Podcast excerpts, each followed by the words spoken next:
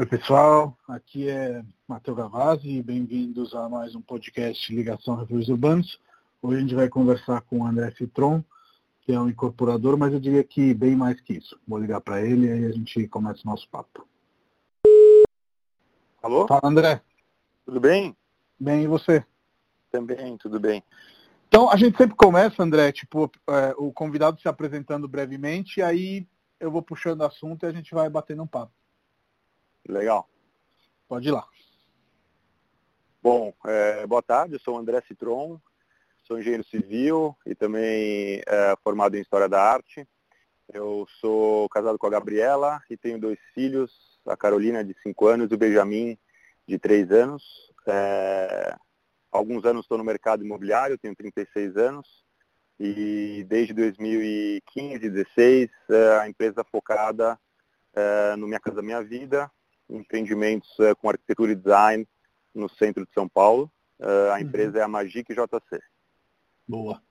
E, André, sem a gente repetir assuntos que acho que já te entrevistaram muitas vezes e é, é, é, é difícil ter temas novos, mas é, uma das coisas que não sei se você contou muitas vezes, mas que a mim impactou muito foi o fato que a sua filhinha, né, meio que te inspirou a, a fazer um outro tipo de construção, né? Porque seu pai trabalha nesse mercado há muito tempo, você tinha uma empresa sua que não era de Minha Casa Minha Vida também, que se desenvolvia, e aí ali naquele momento da crise, né, 2014 2015, é, é, vocês se reinventaram. Como foi essa história? Ah, legal. Uh, eu acho que o, o, aquele período da crise, é, muita gente entrou num período de transformação e tentar buscar soluções sejam elas profissionais, pessoais. Né? No meu caso, eu estava tanto buscando uma solução profissional, que a gente estava na crise, queria de alguma forma sair dela, e pessoal foi, eu busquei lá estudar um pouco de história da arte, rever a forma de, né, de produzir, de pensar a cidade, e houveram alguns gatilhos, né, alguns, alguns starts assim que me fizeram uh, que juntos, né, uh, foram fundamentais para a gente começar a repensar um pouco como que a gente poderia rever o nosso negócio. E esse especificamente da minha, da minha filha foi quando eu estava passeando com ela em Perdizes e a gente parou num pão de açúcar da rua Piacás. Ela tinha um ano de idade, né? E uhum. quando a gente saiu, logo em frente ao pão de açúcar, tinha um prédio que eu tinha recém-entregue na rua Piacás, um prédio bacana, Sim. foi super bem construído. E, e aí eu falei, poxa, eu vou, vou contar né, para minha, minha filha e mostrar o prédio que o papai fez, todo orgulhoso eu esperei ela sair assim, né, do, antes de entrar no carro e falei, Nina, né, ela chama Carolina, a gente chama ela de Nina, Nina, é, sabe quem construiu esse prédio?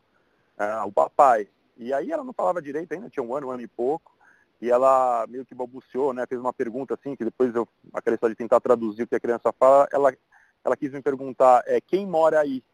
Né? E, e, mesmo que na concepção do empreendimento, mesmo né, naquela época, 2012, 13, 14, é, eu já tinha uma, uma atuação muito presente, eu conhecia quem tinha comprado o prédio, uma atuação bem barriga no balcão assim. A real é que depois de pronto o prédio, eu, eu percebi pela pergunta dela que eu nunca tinha voltado no meu prédio para ver se aquelas pessoas para quem eu vendi estavam ainda morando lá, né? E, aí eu voltei para casa, contei isso para minha esposa e falei, poxa, aqui tem uma reflexão enorme sobre a nossa uh, atuação atuação que parece que ela é limitada à entrega do condomínio e não deveria ser, porque ao pensar que a sua responsabilidade é limitada, você passa a pensar o seu empreendimento de uma forma também limitada e também para atender um momento, Sim. um momento de mercado, né? Então eu falei, poxa, será que o pessoal está usando na área comum? Será que eles estão usando academia? Eu não sei se a academia é bom, se é ruim, se a piscina é boa, se é ruim, porque a gente não conversa com as pessoas que estão lá depois. Né? Sim, sim. E, e, literalmente com a Bem Viver você subverteu isso, né? Às vezes até indo para além daquilo que se espera de um incorporador, né? Então, sei lá, o fato de utilizar os terrenos, a questão que você sempre cria um grupo de WhatsApp dos moradores para que eles possam ir se falando é, para além da entrega da obra, durante a obra também. Então, até algumas coisas que incorporadores fugiriam, né? Porque de certa forma se tiver alguma reclamação, alguma coisa assim, você está potencializando, entre aspas, né? Mas que você enfrenta com muita tranquilidade. Como foi essa, essa mudança de paradigma? Eu acho que, assim, olhando hoje, naquela época, quando a gente começou, era tudo muito experimento, e continua sendo experimento, né? Porque, por ser uma empresa pequena, eu também não tinha intenção de criar uma cartilha da nova forma de produzir e relacionar com o cliente. A gente Sim. simplesmente pensou o seguinte, poxa, uh, a gente como cidadão, como morador de São Paulo, como a gente quer que as pessoas, os vizinhos e eventuais fornecedores, e até quando a gente comprar um apartamento, a gente quer que tratem a gente, nós mesmos, né? É, nós, sócios da empresa, colaboradores e tal. Então, a gente começou a fazer as coisas uh, utilizando uh, o extremo bom senso. Então, poxa, uh, por que, que eu só posso me relacionar com os clientes via um boleto ou via uma pós-assinatura de contrato? Uh, por que, que eu nunca conversei com meu vizinho? Por que, que eu não posso eventualmente apoiar que eles criem um grupo de relacionamento? Porque o objetivo, dentre todos os objetivos, né, e tantos objetivos da construção civil é formar comunidades, por que, que eu não posso incentivar isso? Por que eu não posso, uh, de alguma forma, me apresentar e, e acolher e ser acolhido pelos pelos prédios vizinhos de muro do nosso terreno, o qual provavelmente vão se sentir um pouco incomodados por conta de barulho, mas de um outro lado a gente vai trazer uh, adensamento, vai trazer gente, vai trazer luz, né? vai trazer uhum, uma loja no sim. térreo. Então, assim, é muito menos uma cartilha e mais a questão de bom senso, sem pensar se é, se é convencional no mercado ou não, a gente começou a atuar é, como uma pessoa educada que chega no local e vai realizar sua atividade. É, e daí Sim. nasceram todas essas atividades que a gente faz, é, que talvez tenham sido instigadas por um momento de pensar, né, daquela história lá da minha filha, de que, poxa, eu não conheço o meu cliente depois que ele entrega, mas eu falei, pô, mas também não conheço os vizinhos. Né? Uhum. Então, Sim. por isso que a gente começou a nascer né, essa série de atividades e tipo de relacionamento que eu chamo de bom senso, de, de, de, é, de boa convivência, e qualquer nome que se desse. Uma coisa muito bacana que eu vi outro dia, que o Gustavo Feola é, publicou, o Gustavo Feola é um, um corretor é, especializado em terrenos para incorporação, e ele publicou um artigo sobre o terreno ali da, da Marquês de Tu 333, que a gente vai falar dele, do prédio do Isai e tudo mais, é, sobre quais eram os equipamentos e, e, e os aparelhos antes do prédio, né? E eu achei muito bacana manter essa memória, fazer um artigo, enfim, fa falar da loja que tinha ali de, de, de, reparos de automóveis, né, entre outras coisas. Então, é, é, vocês vão realmente além, né, né, né, nesse tipo de, de, É um storytelling, mas é um storytelling com verdade, né? Não é aquela coisa barata só para ser bacana. Assim. É, o, eu acho que algumas coisas talvez contribuam para que a gente faça isso, né? Eu acho que algumas empresas talvez não consigam por conta do tamanho, é, tem que fazer muito projeto, e às vezes acaba não sendo, não é que está certo ou errado, mas uh, a nossa empresa é pequena, a gente faz poucos projetos. É, dentro dessa linha da gente rever de forma de bom senso todas as atividades dentro desse ciclo, uma delas super importante é o relacionamento com quem a gente eventualmente fez a aquisição do terreno, né? E eu sou um dos responsáveis uh, por essa estratégia na empresa e, assim, a gente não consegue ou não sabe fazer uma simples aquisição e vai lá, assina o contrato, pague e tchau. A gente vai criando uma certa, uma certa relação com a pessoa. É, não é uma operação simplesmente financeira. É, a pessoa tem que estar ciente, por exemplo, né, que a gente demora um pouco mais para lançar o projeto porque a gente faz atividades com o entorno, Sim. ele sabe que envolve a caixa econômica. Então, uh, faz parte a gente, de alguma forma, assim, é, interagir, se, se relacionar, a gente se torna amigos também. Uh, uhum. E com isso, naturalmente, nasce a nossa preocupação em dizer o seguinte, poxa, vamos entender, essa pessoa está aqui, né? No caso, a oficina de reparos uh, do Edson e da família deles, né? Da dona Tuneco. Estão uhum. lá há 50 anos. Eles chegaram lá na, na mesma década que meu pai, quando veio, quando fugiu da Romênia lá com os pais, chegaram aqui na Vila Buarque também. Italianos, então, né, no caso o, o meu pai romeno. romeno. Não, não, o, o pessoal lá. Não, da... são japoneses, japoneses. japoneses. Ah. São japoneses. É, eles começaram a vida deles lá na mesma região que meu pai começou a vida aqui, então já tinha uma ligação.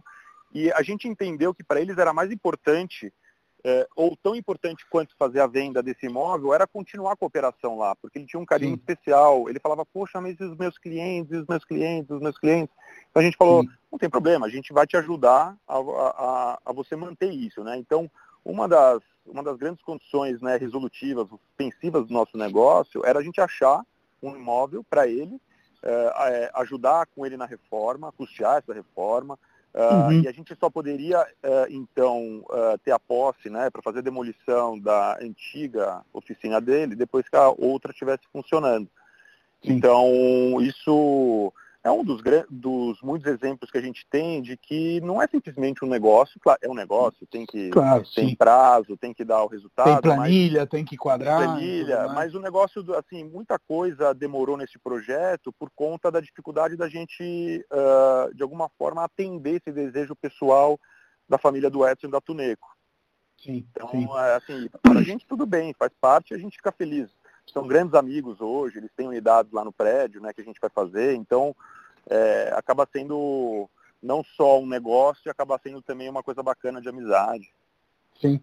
E acho que isso, por mais que você fez a premissa que algumas empresas não conseguem, etc., mas fica aí uma deixa e uma inspiração, né? Eu sou do mercado e tudo mais, e sei que às vezes as coisas não quadram exatamente porque existe uma operação no lugar, né? e aí não compensa para a pessoa vender a operação se ela não tiver um outro lugar para fazer essa operação e meio que a cidade às vezes não consegue se adensar é, por conta disso, digamos assim, né?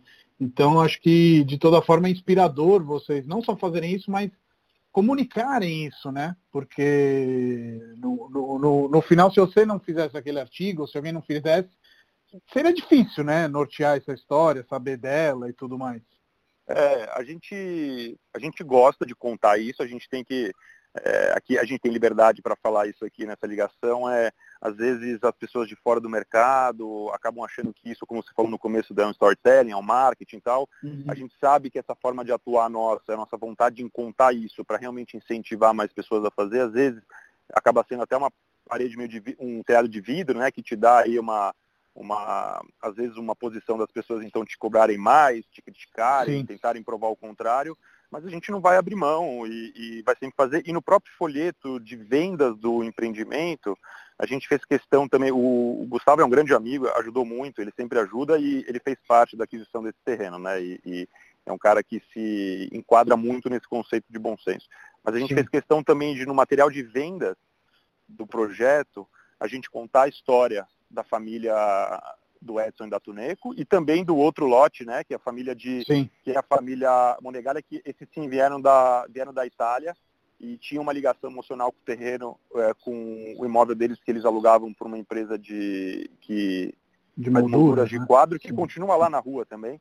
Uhum. Então a gente faz questão de contar às vezes no material de venda quando a família ela ela permite contar um pouquinho a história da pessoa, porque com isso a gente consegue manter aí a, a, a, a linha, vai, a linha de vida, vai, daquela, daquele lote, daquela rua, e aí a gente mantém sempre acesa aí a, a história cultural uh, e social Sim. da Vila Buarque, da República. Você falou que você é engenheiro civil, mas que você tem um mestrado em História da Arte, né? Ou uma pós, enfim.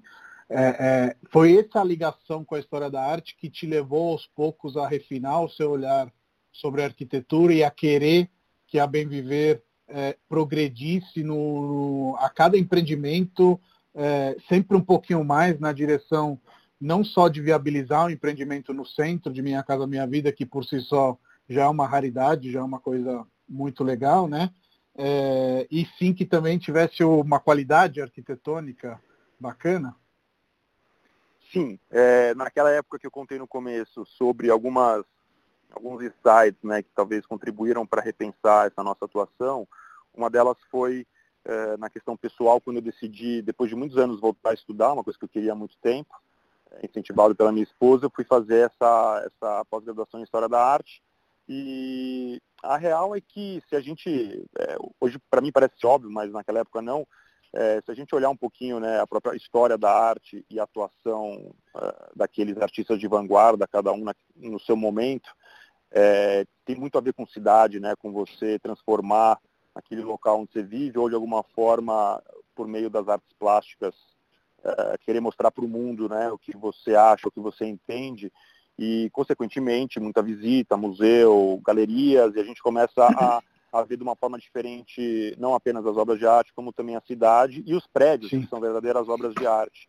Então eu acho que isso contribuiu um pouco para, assim, tentando falar meio, uma linguagem meio chula, assim, abrir um pouco a cabeça de um engenheiro muito bitolado, que também foi formado dentro do mercado imobiliário numa, num modelo muito quadrado, tradicional, né? quadrado e conservador, que é o nosso mercado. É, uhum, não, não, sim, sim. não tem como dizer o contrário. E eu acho que sim, eu acho que isso acabou trazendo um pouquinho de identidade para os projetos é, Bem Viver, não apenas com os arquitetos em si, porque a gente fala menos em assinatura e menos em ter um prédio ícone e mais um prédio e um programa de habitação com boa arquitetura, né? com boa arquitetura sim. e que se relacione com a cidade, que ele não seja aquele o ícone, mas que ele seja uhum. dentro da cidade, da rua e do bairro, ele consiga se sair muito bem e fazer parte daquilo que já é bom, que é o centro de São Paulo. Sim. É, é e, e, e, nesse sentido, eu realmente vi uma progressão, né? E eu queria que você contasse um pouco como foi quebrar esses paradigmas, porque, sei lá, com o Bem Viver lá da Praça Rotary, vocês já convidaram o Felipe Sul, depois vocês fizeram com a base urbana aqui na Bela Vista, depois vocês convidaram o Xund, até chegar ao Isai, que eu acho que foi, é o ápice né, dessas criações.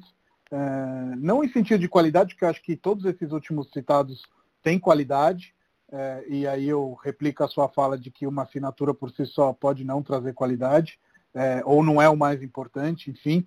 É, mas no sentido de quebrar esse paradigma, porque querendo ou não, vocês são uma frente nova, né? De fazer é, projetos de Minha Casa Minha Vida no centro com arquitetos é, renomados, vamos chamar assim.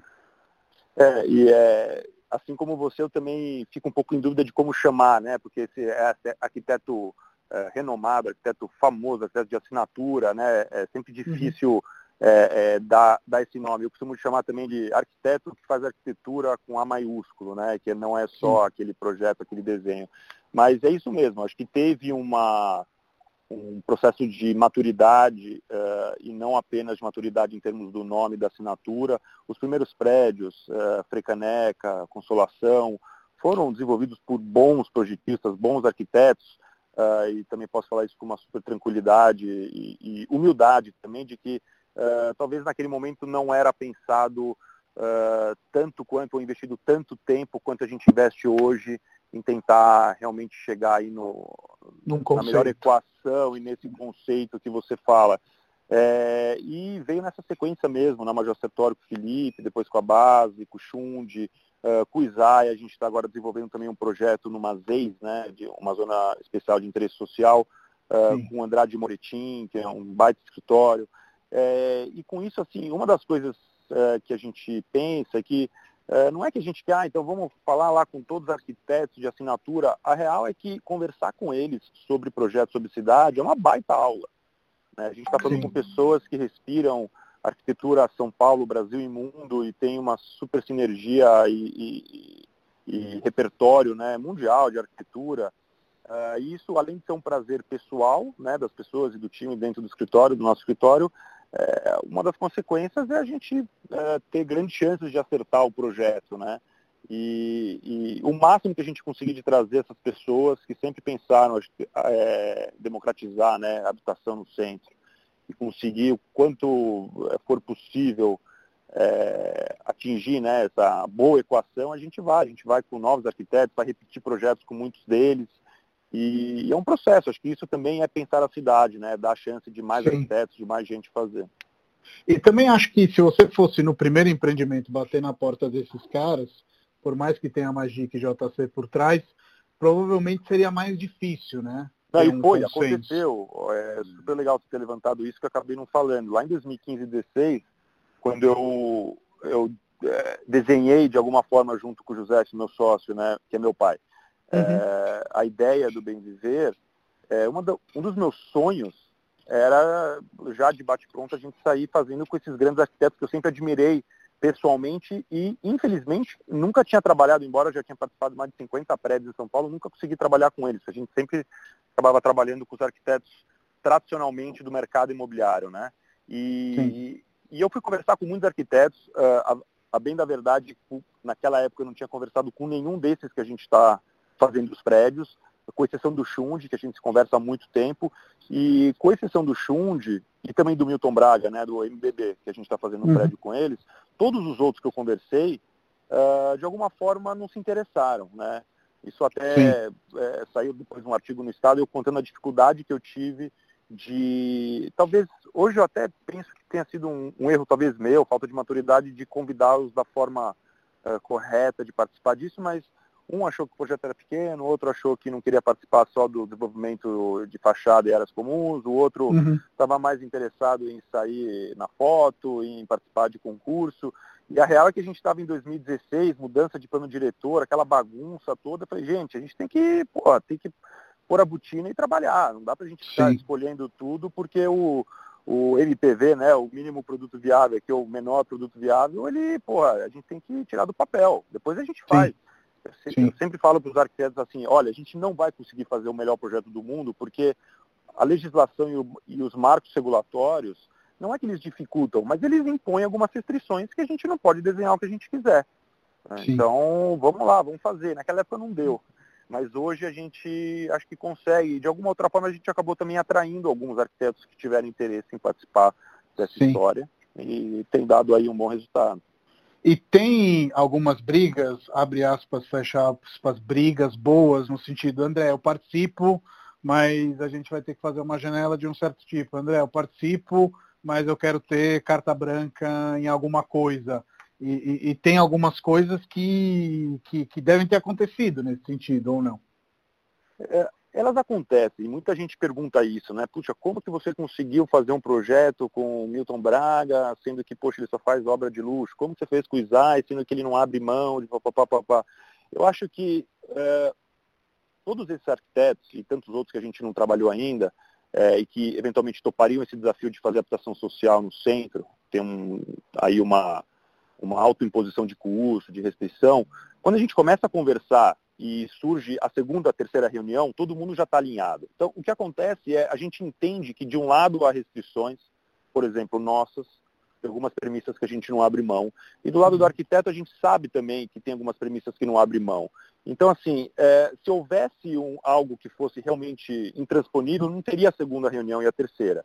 É, e eu acho que a boa conversa sobre cidade, bom senso entre os profissionais, no caso os arquitetos, eles sabem ou eles de alguma forma se sentem seguros de que aquilo que a gente fala, que olha, eu não consigo fazer isso, eu não posso fazer isso, não tem jeito, não dá, não dá para fazer. Então, pode até acontecer uma ou outra coisa em algum projeto que uh, tenha como consequência um investimento um pouco maior de conversas, reuniões e discussões técnicas, seja a janela, uh, seja o, o, uma, uma transição maior na alvenaria estrutural que a gente não costuma fazer, seja o tamanho da verga para que a altura da, da, da janela seja 10 ou 15 ou 20 centímetros a mais, que num prédio desse tamanho faz diferença para o cliente, faz diferença para a construção. É, mas essas, é como você falou, é uma briga boa mesmo, e, e até bonita de se ver, porque são arquitetos com uma capacidade técnica incrível, e do nosso lado, uh, o nosso corpo técnico, aí, que é o meu pai e o Alisson, que tocam a parte de engenharia, tem aí uma experiência brutal em construção econômica e de alvenaria estrutural, então é uma briga boa, bonita, né? É, mas nunca teve, nunca chega ao ponto de ser algo, ó, assim eu não faço, assado eu não faço, né? Acho que é Sim. sempre uma conversa. E uma conversa, tá um no, Uma conversa, um diálogo, e todo mundo que está no, tá no jogo desde o início sabe que em algum momento vai ter que, é, eu não diria que é ceder, né? Porque ceder parece que compromete o prédio. Na verdade, quem sai ganhando é o prédio. A gente sempre Sim tem que conversar para conseguir chegar naquela solução que torne o produto melhor. Sim, até porque nesses nossos tempos atuais o diálogo não é muito frequente, mas pelo dicionário Aurélio, Michaelis, enfim, o diálogo é uma troca de ideias para chegar numa solução melhor, né? Digamos assim. Então, nunca você parte de uma troca de ideias e chega num ponto anterior, você sempre chega num ponto à frente depois dela. Então, Acho que é muito positivo esse diálogo que acontece entre vocês, da incorporadora, que tem que fazer quadrar as contas, é, os tempos, os cronogramas, e os arquitetos que querem fazer o melhor produto possível, né? É, é. O, eu acho que é isso, tendo a, a, a essa, essa consciência, é, o arquiteto que é, tem esse primeiro bate-papo com a gente, já se percebe na conversa que o objetivo dele não vai ser, ah, vou fazer uma obra-prima aqui, né? Vou tudo que eu nunca consegui fazer, eu vou fazer agora, que está no centro, que tem visibilidade, que tem minha casa, minha vida. É, não, né? A gente tem, é, todo mundo na mesa entende que, o, como você falou, né? Fazer uma casa, minha vida por si só no centro já é uma coisa bacana, mas é, não, né? Vamos ver o que, que a gente consegue com essas premissas fazer algo ainda melhor, mas pode ser que não seja o melhor, né? O melhor do mundo. Talvez para aquele momento, para aquelas restrições que a gente tem, é o melhor que a gente pôde fazer, né? E realmente com diálogo e tentar chegar numa solução melhor. Sim. E, e, e, hum, uma coisa que poucas pessoas conhecem, mas que eu acho que é bem bacana a gente comentar, a metodologia construtiva desses prédios que vocês estão fazendo no centro, ela é um pouco diferente do mercado de incorporação tradicional, né? No mercado de incorporação tradicional, em termos de prazo, a gente fala quase sempre de 36 meses, é raro falar menos que isso para entrega de um empreendimento, e quase sempre a gente tem construção de vagas de garagem, é, concreto armado como estrutura, e vocês vão num, numa direção que, que, que não tem esses elementos né, de engenharia, de um lado, e do outro também encurta muito o, os tempos de construção, o que nos dá a possibilidade de ter uma cidade mais densa num tempo mais rápido, né? É, quando a gente pensou nesse, nesse novo modelo, nessa nova. Na verdade não é novo, porque fazer Minha Casa Minha Vida não tem nada de novidade, mas a gente uhum. trazer vai, Minha Casa Minha Vida com arquitetura aqui para o centro, é, a gente teve que ser muito é, caxias, vamos dizer assim, nos fundamentos básicos do que é o nosso setor, né? E daí vem aí uma, uma grande facilidade em fazer isso, tendo uh, junto da empresa pessoas com experiência de obra uh, pô, de meia década, de, de, me, de 50 anos, de cinco décadas. Sim, é, meio então, século. assim, meio século, isso, desculpa. Então a gente, uh, eu brinco, é, é, ficou mais fácil pensar uma forma talvez mais bacana, mais ideal de pensar a cidade, tendo fundamentos muito fortes. A gente fala, os nossos fundamentos básicos do setor imobiliário são muito fortes. A gente não abre mão disso que você falou, uma construção muito rápida, numa alvenaria estrutural que a gente sabe que às vezes em termos de, de produto pode ter efeitos negativos, de que a planta ela é muito ela é, ela é rígida, engessada, né? engessada, atrás de um térreo mais engessado, mais compartimentalizado. A gente não faz as vagas de garagem também por uma questão de viabilidade de, de, de preço final para o cliente, quanto também de custo de obra e velocidade. E a gente falou, olha, isso a gente não vai abrir mão. A gente não tem como abrir mão disso. Da, da nossa planta quase que tipo de um e dois dormitórios. É, e então, assim, o, o, o, o, núcleo da estratégia do negócio, ele é um núcleo duro muito, muito fiel. Isso você vê hoje já, estamos é, o bem viver entre prédios prontos, lançados e a lançar em breve são quase 15 prédios, todos têm esse mesmo núcleo, né? Esse uhum. mesmo, quase que esse mesmo programa construtivo. E é o que você falou, ele dá uma, como consequência, uma obra muito rápida, que também traz para o cliente, tem o lado positivo, que é ele vai morar mais rápido, mas também ele tem que uh, desembolsar mais rápido, mas a gente tem um adensamento da cidade mais rápido, é, a gente, do lado positivo, a gente tem a menos influência da inflação, né, do aumento de preços, é, e isso, na nossa opinião, é uma coisa que traz para a gente uma segurança muito firme. A gente sabe que, mesmo com a arquitetura e o programa de grandes arquitetos, talvez pensem coisas que a gente não tinha pensado, elas são colocadas dentro de um núcleo duro muito bem pensado que ainda nos dá segurança que eu vou manter os fundamentos muito, muito sólidos, né? Então dá para a gente criar um pouco sem o risco de amanhã falar, putz, foi inviável, tive aqui uma transição, tive aqui um problema de obra. Então isso a gente é, é muito firme, né? Sabemos dos pontos uh, negativos, mas também sabemos dos pontos positivos. Sim. É, uma coisa que, que, que, eu percebo, a gente esse ano começou a, a, trabalhar alguns lançamentos de vocês dentro do próprio Minha Casa Minha Vida, é que existe pouca informação sobre esse programa, né? Se fala muito dele de um lado, mas do outro lado não se conhece muito como ele funciona. Então, seria bacana você explicar um pouco quem é seu público e, e, e quais são as restrições, os limites, quem se enquadra, quem não se enquadra, porque eu acho que isso abre um leque muito maior do que as pessoas imaginam que seja, né? É, é, é, e, o, e o ruim da história é que muito, muito do que se fala do Minha Casa Minha Vida, que tem seus erros e acertos, acaba sendo o que às vezes sai na grande mídia, que são, infelizmente, os casos negativos de construção inacabada, aqueles uhum. condomínios afastados da cidade que uh, é difícil falar certo ou errado, mas que aconteceram muito, que às vezes acabam tomando críticas né, de urbanistas, de gestores públicos dizendo que é uma catástrofe porque fez a cidade espraiar, etc. e tal, mas acho que tem, tem vários exemplos positivos, não é, a gente acha que o nosso faz sentido, mas tem tantos outros exemplos positivos. E é importante entender que Minha Casa Minha Vida em São Paulo, ele deve seguir, é, vamos dizer assim, para simplificar, é, dois caminhos e duas legislações. Vai. A legislação e as regras do programa Minha Casa Minha Vida, que para uma cidade como São Paulo não pode ter seus apartamentos vendidos acima de 240 mil, e bem para uma família, né, um indivíduo que ganhe acima de uh, 10 salários. Quando a gente está em São Paulo, a gente tem uma outra restrição relativa à habitação social, que é com relação à, à renda, né? É, e não só a renda, tem a questão construtiva de norma técnica, mas que não vale, que não faz muito sentido entrar agora. Mas para quem pode se vender né, perante a prefeitura municipal, em vez de 10 salários, são 6 salários. Né? Isso para o HIS, que é o uhum. empreendimentos que a gente faz. Então, a, família, o proponente, é, não pode ganhar mais do que 6 salários não pode ter imóvel no nome. É, se ele for não pode ter financiamento não pode ter imobiliário. imobiliário, não pode é, é, caso tenha comprometimento de renda, seja com a Caixa Econômica ou outros bancos, ou uh, programas de fidelidade acabam comprometendo a análise de crédito que é feita pela Caixa Econômica.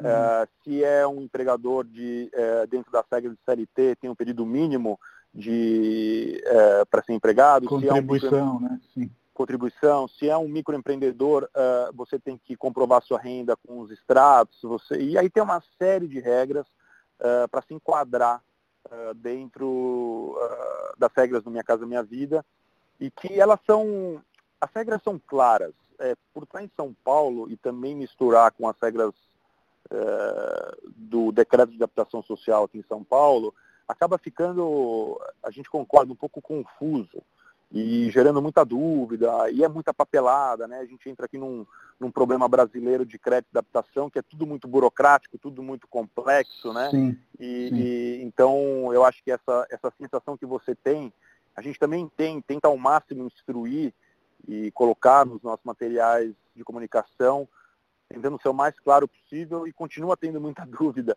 O próprio corpo de vendas é, original nosso, que está desde 2015, é, até eles continuam tendo dúvidas até hoje. E não é, não é simples, né? A habitação e crédito habitacional no Brasil, historicamente, é complexo. Né? Então, é, são é, de um lado de um, de um lado, acho que essa burocracia ela, ela atrapalha, mas do outro, né, querendo olhar o, o copo meio cheio, acho que isso é uma garantia, né, entre aspas, garantia para quem está comprando de que o empreendimento realmente sai vendido, digamos assim, e com um, um, uma perícia ali na análise de crédito muito grande, né? Então, é. não é como um, um, empreendimento normal, onde as pessoas pulam fora durante é, o processo, desistem, no processo de Minha Casa Minha Vida, o que eu acho que é bacana é que você sai do, no day one de lançamento já escriturando as unidades e a forma a, a Caixa vai liberando o dinheiro e o empreendimento vai sair. Não tem uma outra possibilidade. É isso mesmo, é, ele é o, o, o, contando aqui, né, um dos pontos super positivos do programa e de como ele se adaptou à cidade, aos cartórios, né, que todos fazem parte, é isso mesmo. Quando você monta aquele grupo de primeiros uh, compradores, o empreendimento ele ele tem 100% de segurança, né? Porque você acaba é, equalizando uma conta de custo de obra versus número de compradores que garantem a execução do empreendimento, trazendo segurança não só para o cliente, como também para o incorporador, né? Porque, como sim, você disse, sim. a gente larga já escriturando, então não tem distrato. O cara, uhum. o cliente desde o day one aí já está comprometido com financiamento com a Caixa Econômica e ele tem a escritura, né, a promessa de entrega da unidade escriturada, né, uma escritura de promessa de Sim. construção na mão dele, né? Então, quer dizer, ele sai com a escritura na mão. Então, Sim. isso traz um. Isso achei um dos grandes. Uh, acho que o, talvez o maior ponto positivo da Minha Casa Minha Vida é, e, e que permitiu se construir muito, essa segurança, e é uma segurança para todas as pontas, para cliente, para o incorporador, para o dono do terreno e para a Caixa Econômica Federal, né? Sim, sim. E nesses anos construindo, você tem conseguido identificar para esses seus projetos especificamente um público, assim, porque eu estou fazendo o primeiro lançamento com vocês, assim, e me parece que o público seja um público jovem, de maneira geral.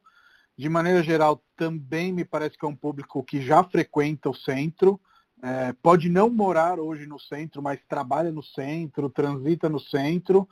E casais, famílias tenho visto pouco. Como você vê? Estou errado? É por aí? Não, é, assim, esse, especificamente desse primeiro projeto que a gente está trabalhando junto, na Marquês, ele tem um, um, público bem esse que você falou mesmo. E uma coisa que eu não. Eu sempre repito e não canso de dizer que é bacana no centro, o centro de São Paulo tem a capacidade, talvez dos poucos lugares no mundo, que você tem pessoas da mesma faixa de renda com características completamente diferentes. Sim, e a prova sim. disso, a gente não sabia antes, a prova disso é que se você pegar os nove prédios que a gente já lançou e já vendeu aí, sei lá, mil e poucas unidades, eles estão todos dentro de um raio de 500 metros. E eles têm, é, na sua composição, vai, vamos dizer assim, a sua média né, de perfil, completamente diferente, Matheus. A gente tem o pessoal em frente à praça lá, a Rota de Vila Buarque, um público uh, de solteiros, uh, com, com uma, um repertório acadêmico altíssimo, uh, com, com hobbies, todos, a maioria deles ligado a humanas e atividades de artes plásticas, etc. A gente fala na Frecaneca, que está a 150 metros desse terreno e, e, o público, majoritariamente o público GLS, muito casal, é, muito menos ligado, não que não seja, mas muito menos ligado ao mundo acadêmico e mais ligado ao mundo de, de moda e de comida e bebida e de balada, etc. E aí a gente vai para 60 metros abaixo da Frecaneca, 9 de julho, é, 190 unidades, onde eu diria que 80% das pessoas não moravam no centro, elas vieram do extremo leste, do extremo sul, e tem muita família, pequena família, é, casal jovem com filho pequeno. Uhum. É, eu diria hoje, na média, se somar todos esses, esses clientes, né, que, essas pessoas que compraram, é, eu concordo com você, todos de alguma forma frequentavam ou frequentam o centro de São Paulo, até porque para vir para os nossos projetos eles têm que abrir mão de algumas coisas, e o primeiro deles é o tamanho da planta. A planta é um pouquinho menor do que os empreendimento. Minha casa, minha, minha vida da, da periferia. É, da periferia, e, e, a gente não esconde isso, e acho que isso é uma questão matemática e de viabilidade técnica. Uhum. E, e, mas é, lá atrás, em 2015, a gente achou que ia vender 100% para quem morava no extremo da cidade e desejava vir aqui. Mas a gente percebeu que não. É, 40% desses clientes já moram no centro de aluguel. Então eles perceberam que eles poderiam comprar o um apartamento né, uh, e pagando o valor de aluguel de um apartamento que não era dele. Então, respondendo a sua pergunta, né, de forma mais resumida, acho que 60% vem uh, de outro lugar que não no centro, e eu diria que desse, desse conjunto de 100%, eu teria, vai, 30% é um casal jovem com filho, vai, famílias. É, e depende bastante, e isso é, não é que o prédio é 30, 70, tem prédio que é 90 e prédio que é nada. É bem, o, é bem o perfil mesmo do prédio onde ele está inserido. E o centro tem isso. Uma rua tem a ver e chama mais atenção de jovens solteiros, a outra rua chama atenção de famílias uh, jovens, o outro chama atenção de pessoal mais ligado a humanas, o outro pessoal mais da noite. E acho que isso é uma característica e, e, e é o que a gente vem tentando aprender a trabalhar, né? Esse, esse, esse, público, porque é um público que não é um nicho, né? É um público não, diverso, su, super diverso. E eu moro na Bela Vista, mas o meu escritório é em Genópolis, eu transito, transito muito entre esses dois bairros. E você meio que elegeu esses dois bairros como é, é, momento inicial da, da, da Magic e da Bem Viver, não sei se vocês vão expandir, mas falando desses dois bairros, me parece quase que um milagre essa, essa atuação, né? Porque são dois bairros que nos últimos anos verticalizaram muito pouco, né? O Bexiga, a parte da Bela Vista onde vocês estão construindo e lançando de uma maneira geral, tem muitos entraves, né? Então, é, existe a questão do gabarito, existe a questão dele ser um bairro tombado, existe várias questões nesse sentido, e a Santa Cecília, Vila Buarque, Barra, República ali também, é uma área que não é muito vertical, né? Então vocês estão conseguindo. É, Higienópolis já sim, é muito, mas essa outra parte não é tão vertical. Vocês estão conseguindo quase que um feito nesse sentido. Tem algum um, algum segredo ou foi essa a, a, intenção desde o início? Como que é a história desses dois bairros que estão aí no centro da atuação de vocês? Não, acho assim, é, bom, milagre, segredo não tem, até porque as contas no nosso mercado são todas públicas, né? Quer dizer, todo mundo sabe por quanto se comprou o terreno, por quanto se Sim. constrói, por quanto se vendeu. É, é, tem algumas premissas no nosso negócio que também a gente sempre conta e que é, contribuíram para viabilizar. Então, em termos de, de viabilizar tecnicamente, financeiramente, é, a gente tem que entender que, de um lado, a gente começa também a pensar uma margem um pouco menor no começo para conseguir viabilizar, porque são terrenos mais caros. É, faz parte a gente conseguir viabilizar tecnicamente, aí vem aí a, a, a, habilidade técnica né, do pessoal de engenharia junto com os arquitetos, de conseguir fazer boas plantas e um bom programa num terreno pequeno, porque é, esses bairros que você comentou, eles não são verticalizados, seja pelas restrições que você falou, seja também por não ter terrenos grandes. Isso é difícil Sim. você é, juntar mais do que dois, três lotes para ter um terreno grande. Então é uma ginástica de arquitetura e eu acho que o principal é a paciência, de você dizer, poxa, eu vou chegar numa solução. E, e, e, eu acho que uma outra questão estratégica é assumir uma coisa que o mercado sempre fugiu, que é os empreendimentos pequenos. O trabalho uhum. que dá fazer empreendimento pequeno, ele é igual ou maior do que empreendimento grande. Sim. Então, os, os, incorporadores estrategicamente dizem, poxa, eu vou perder é, X horas desenvolvendo esse projeto, eu prefiro diluir ele no empreendimento de 500 unidades. É, uhum. É, poxa, eu vou fazer um stand de venda, eu vou fazer uma campanha de Facebook, eu vou por segurança no meu terreno, eu prefiro diluir em 500 unidades. Então aqui tem um certo risco que a gente tomou no começo, porque a gente não sabia da viabilidade, né? É uma coisa nova. E mesmo já estando no mercado há 50 anos, era uma coisa nova, mas que a gente percebeu hoje que pela, é, pelo preço que a gente vende, pela velocidade, pela marca, pela, é, pela, pela pela boa uh, aceitabilidade do nosso produto, uh, ele se compensa. A gente consegue operar, o nosso ciclo é muito menor, tanto de venda quanto de construção que você falou. Então esse conjunto de coisas uh, viabilizaram em termos de margem e um retorno que a gente topa sendo ok para a gente, né? É, então, assim, super longe de ser milagre ou segredo, pelo contrário, a gente quer, inclusive, que, uh, que mais empresas também façam, porque isso vai melhorar a cidade, vai melhorar para a gente, vai trazer mais gente para o centro. E, e, e, a gente é super aberto a contar isso que eu estou te contando aqui, depois abrir em planilhas, em números, porque o, o, a gente consegue fazer, qualquer empresa vai conseguir fazer. É, se você me perguntar o que a gente faz de diferente, eu acho que a gente investir tempo e a, a nossa paciência em viabilizar projetos com terrenos pequenos. A gente está hoje é, o nosso desafio. Né? A gente começou com terrenos de 700, 600, hoje a gente está desenvolvendo projetos em termos de 430 metros. Se a gente Uau. conseguir desenvolver esse prédio, possivelmente abre aí um cenário super bacana de conseguir é, replicar em mais terrenos, porque cada vez mais os terrenos são menores, né? Sim. E, e você fez agora há pouco, né, um, um lançamento é, ali na, na, na Praça Rotary, que era um estacionamento, e eu acho que esses terrenos menores e a questão dos estacionamentos estarem indo para um, uma diminuição de maneira geral, né, com os aplicativos, etc. e tal, vai abrir muitas frentes nesse, nesse sentido, né? Eu acho que vai. O, a maioria dos terrenos que a gente fez, os projetos, eram estacionamentos mesmo. É, eu acho que aí tem uma, acho que seria meio prepotência ou meio que caricata a gente dizer, olha, então a gente é solução para a questão dos estacionamentos, mas não, não, é, não, não, mas eu acho que não, mas eu acho que como consequência acaba sendo bacana porque a gente a gente promove aí a, a, a é, como que eu vou dizer a, a vocês viabilizam um, um, um, progresso entre o estacionamento, que não isso, vai mais funcionar, é isso, economicamente falando, né? Isso, obrigado. É isso aí mesmo. É isso. Ah, e, e, a consequência de ter um prédio sem vaga de garagem também acaba sendo, consequentemente, aí a, a gente está de alguma forma contribuindo para que, é, e sem demagogia, para que haja menos os carros na rua parados, etc., e mais uma mobilidade, aproveitando uma infraestrutura no centro que é espetacular para isso. Sim. Tanto que ali na, na maquete do novo projeto vocês exaltam, né?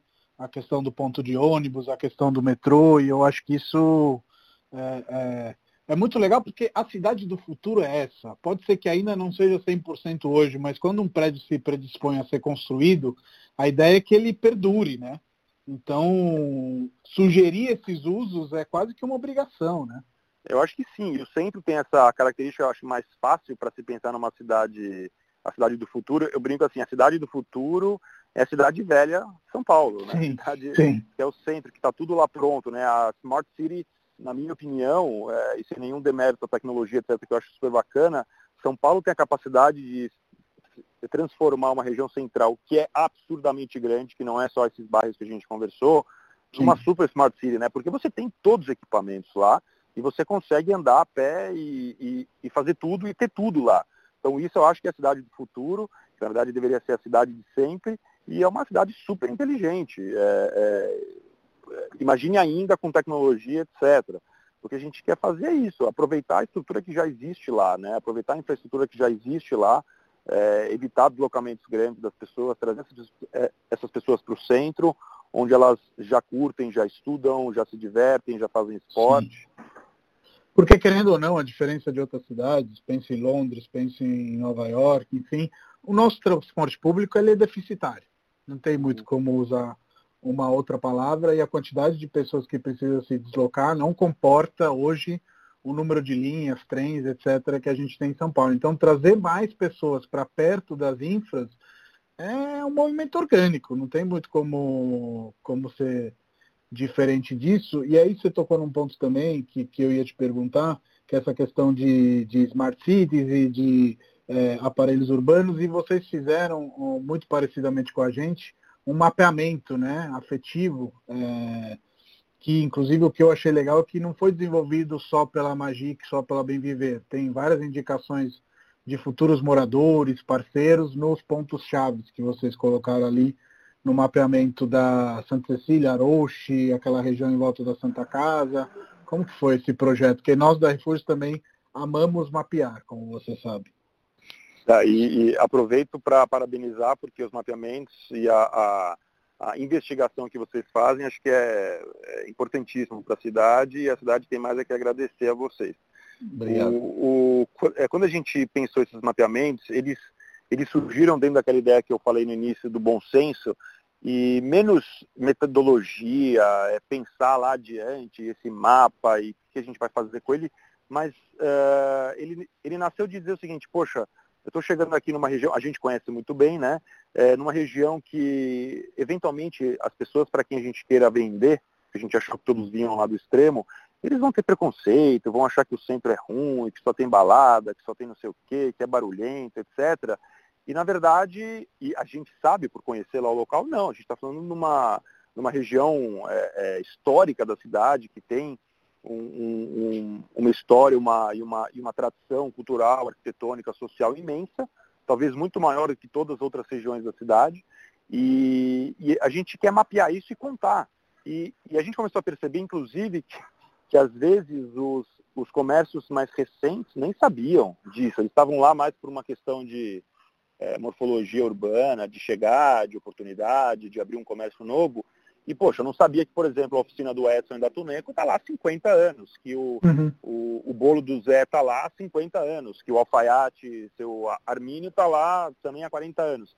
E a gente percebeu que, ao mesmo tempo, a gente podia é, apresentá-los uns aos outros, e a gente podia também é, preparar um material que desse, de alguma forma, um conforto e segurança para aquele morador do extremo leste, por exemplo, da cidade, que está muito acostumado com a sua cultura local, com o seu comércio local, de que ele tá, ele estaria vindo para uma região tão bacana quanto isso, e talvez até Sim. mais abastecida, né?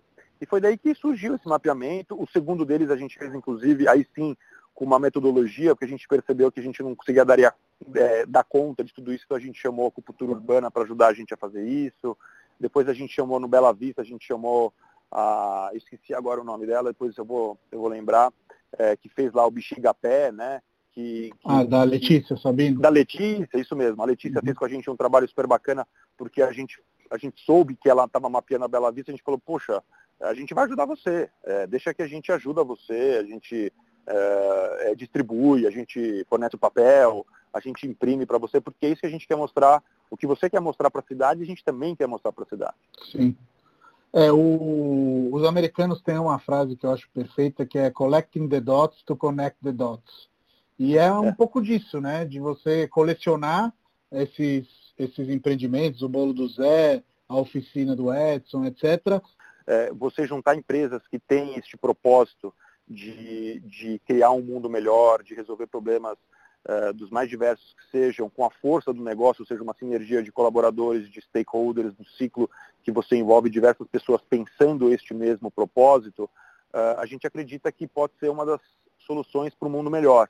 Então, uhum. uh, a gente percebeu que isso seria importante, quando a gente conheceu essa metodologia, a gente entendeu que seria muito importante, primeiro numa questão é, dentro da companhia, para a gente entender todo mundo, a potência e a ferramenta que a gente, como construtor, tem na construção de uma cidade do mundo melhor.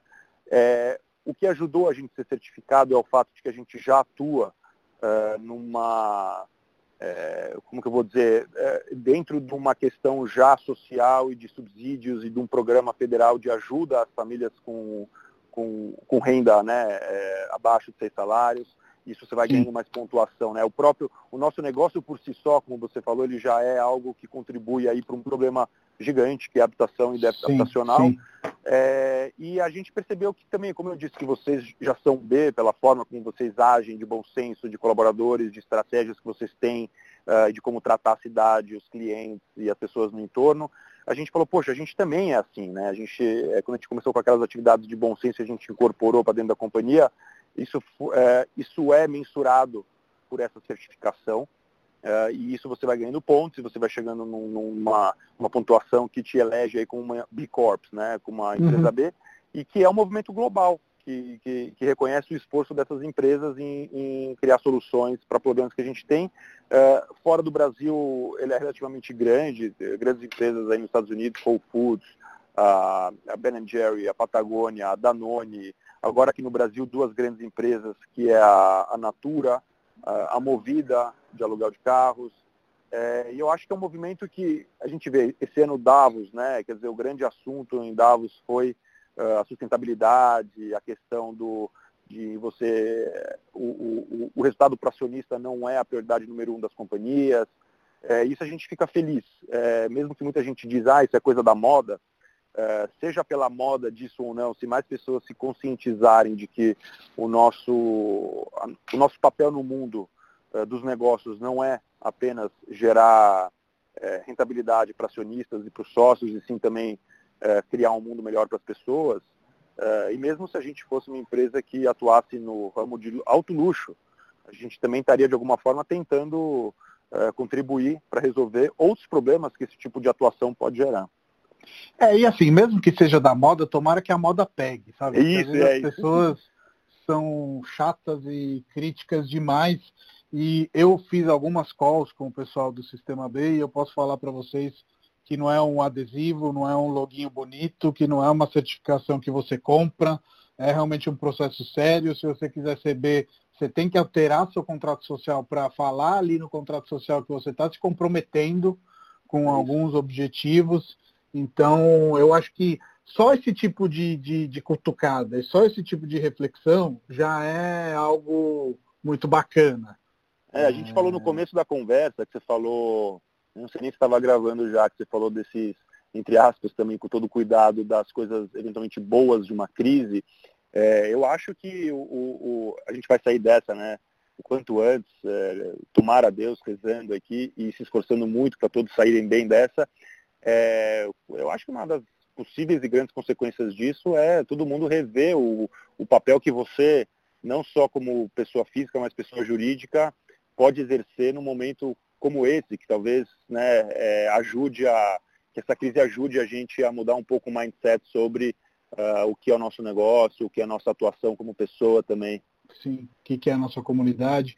E aí, nesse sentido, André, eu sempre encerro os nossos podcasts com uma pergunta ao convidado sobre a atuação dele no sentido de que conselho você daria para um jovem incorporador, para um André de 15 anos atrás, por exemplo? Olha, eu, é, a primeira coisa seria, e não nessa ordem de importância, mas é fazer o que você ama, É, eu acho que isso contribui demais para que você todo dia acorde, mesmo tendo tantos outros compromissos, né? Hoje a vida é super corrida, mas você acorde falando, porra, que tesão que eu vou para o escritório. Eu brinco com os meus filhos, né? Que para eles entenderem o que, que eu faço, o que, que eu não faço. Eu, eu acordo de manhã e falo, poxa, eu estou saindo para ir ajudar as pessoas, trabalhar com um monte de gente, criar coisas boas na rua. É, e você ter uma paixão é, aquela paixão, inclusive, que às vezes você tem que se segurar um pouco de falar, puta, eu sonho com o meu negócio e vou, puta, e acordo pensando nele, não naquela, naquela vibe de workaholic, mas que você tem paixão pelo que faz. É, no nosso negócio, eu acho que tem que ter muito estudo e muita experiência de campo para você se aventurar, entre aspas, porque é, qualquer pessoa faz um prédio. O prédio é uma commodity. Uhum. Você ser um incorporador, a própria palavra incorporação, né, que vem do termo legal de incorporação, que é a lei de incorporação, você é um organizador de uma série de pessoas que vão realizar aquele negócio para você. Você é o responsável legal, criminal, etc. Você contrata uma consultora, você contrata uma, uma imobiliária. É, só que o, e o volume de capital envolvido, e que hoje há muito dinheiro no mercado, então você consegue captar ou ter esse dinheiro, é, qualquer um vai lá e faz o prédio. O problema é que é um, ele tem um ciclo longo, é, os volumes de capital são grandes e os riscos que você pode ter se fizer errado são monstruosos, catastróficos às vezes, né? É, sim, em termos sim. físicos, em termos financeiros. Então, uh, sempre, uh, se você é que está começando 15 anos atrás, né, 15 anos mais jovem, uhum. Uh, esteja com gente muito experiente, que sabe construir. E, e, acho que a resiliência num país, numa cidade como a nossa, né, não é para amadores, é, eu brinco, eu conheço bem o mercado, quer dizer, bem, eu tenho certa experiência no mercado imobiliário de Nova York e eu brinco com todas as dificuldades que tem lá, mas a barreira de entrada é menor. Você, com, muito, com muita transpiração, você vai ter seu resultado. E aqui Sim. no Brasil não adianta só isso. Você ainda tem que ter muita sorte, você tem o risco Brasil, que até você põe na conta, mas você tem uma insegurança jurídica absurda. Então, é, faça com muita consciência, tenha guts, né, tenha estômago, uhum. é, mas do outro lado, aquilo que eu falei no começo, de você ser apaixonado, quer dizer, às vezes que eu reclamei em casa que estava difícil, a minha esposa falou, mas é, você, você ama isso, você é apaixonado, o que, que você vai fazer? Você não sabe fazer outra Sim. coisa, né? Então, não, e às vezes vai estar tá difícil fazer algo que você não gosta e você vai fazer do mesmo jeito. então eu acho que essas são as as recomendações, a resiliência, a paciência, o estômago, e, mas no fim, acho que fazendo algo que você goste, isso vai inclusive ajudar na sua saúde, você ter aí o balanço entre social, profissional, pessoal, hobby, Sim. etc. E, e, uma coisa que eu vejo, mas você me confirme que, que, que, você é muito bom, é que todos os empreendedores que tentam ter esse lado é, B, vamos dizer assim, já que a gente tocou nesse assunto, é a escolha dos profissionais. Né? Eu tive é, a, a, possibilidade de conhecer um pouco das pessoas que trabalham com você e assim o lado humano dessas pessoas vem, vem muito à tona antes do lado profissional então tipo sei lá eu me relaciono bastante com o Cassiano que, que, que é uma das pessoas que trabalha com você e assim é, é, muito parecidamente comigo sempre uma pessoa disponível sempre de bom humor é, muito profissional. Então, acho que isso é um conselho que eu agregaria a esses outros que você deu, de que para empreender, especialmente nas dificuldades, a gente tem que ter uma equipe foda, né? Eu acho que sim, uma, é, usando aí a palavra né, de ser uma empresa B, e mesmo não sendo ela você B certificado, mas você pensar dessa forma, uma das coisas que mais me chamou a atenção é quando a gente começa a rever o propósito dos negócios, Matheus, eu acho que você, a primeira coisa que bate na sua cara quando, quando a gente revê isso é, é atrair talentos, né? Porque Sim. eu acho que faz muito mais sentido você atrair alguém é, com a sua cultura do que você trazer um bom profissional que se adapte à sua cultura. Então, é, e no final ele não vai se adaptar, né? Vamos não ser... vai, ele vai, ele vai se transformar. Quer dizer, pode, pode, ter. A gente tem gente dentro da companhia que já estava lá quando eu cheguei é, essas pessoas então se transformam. Não, às vezes é, já está dentro da pessoa, desabrocha. Tem algumas que não desabrocha, ele vai continuar sendo um, uma pessoa mais técnica e talvez menos humana. Não tem nenhum uhum. problema, mas é, a partir do momento que você atua de forma ostensiva, assim, você acaba atraindo pessoas com o mesmo tipo de cultura, de bom senso e de lado humano. E a questão técnica de trabalhar um negócio vai se aprender, é uma commodity. É, é uma commodity, você ensina. Sim. André, muito obrigado aí pelo papo. Os nossos podcasts, Imagina. eles duram cerca de uma hora, então a gente está chegando ao fim aqui. E tomara poder te ver em breve, porque vai significar que a gente superou essa Igual. pequena crise aí, esse isolamento. Ah, igualmente, igualmente. E realmente vem momentos que ajudam a gente, inclusive, eu estou me sentindo mais próximo de tanta gente por conta disso. E aí passou aí uma hora batendo papo com você. Quando quiser me ligar para conversar e não está gravando, também estou à disposição. Sim, isso é uma coisa que eu voltei realmente a fazer. E, e é muito bom. É, eu, nesses podcasts, estou recomendando as pessoas a voltarem a ligar porque nos últimos anos, com o WhatsApp isso e aquilo, a gente gerou uma idiosincrasia com ligações telefônicas, etc. Mas é, para a nossa saúde mental, de vez em quando, jogar um papo fora, ter uma conversa bacana como a gente acabou de ter, é fundamental. Não tem outra É muito palavra. bom, faz muito bem. E é, somos dois apaixonados pelo que fazemos. Então isso fica mais gostoso ainda. E finalizando, não esquecer de parabenizar vocês agradecer também, não só como cidadão, mas como empresário, pela, por tudo que a gente já fez e está fazendo. Tenho certeza que vai crescer cada vez mais. Vou, vou é, confidencializar aqui para o público que vai ouvir que foi um dos grandes provocadores a gente fazer contrato online. É, você, você, me provocou uma semana atrás, eu falei, eu desliguei e falei, pô, puta cara louco. Depois de uma semana a gente estava aí já emitindo contrato online, então agradeço a provocação. Sim e espero que a gente uh, se veja em breve e uh, continue a fazer bons negócios e boas conversas. Valeu, André. Bom final Valeu, um abraço para todos vocês aí. Valeu, tchau, tchau. Um abração, tchau, tchau.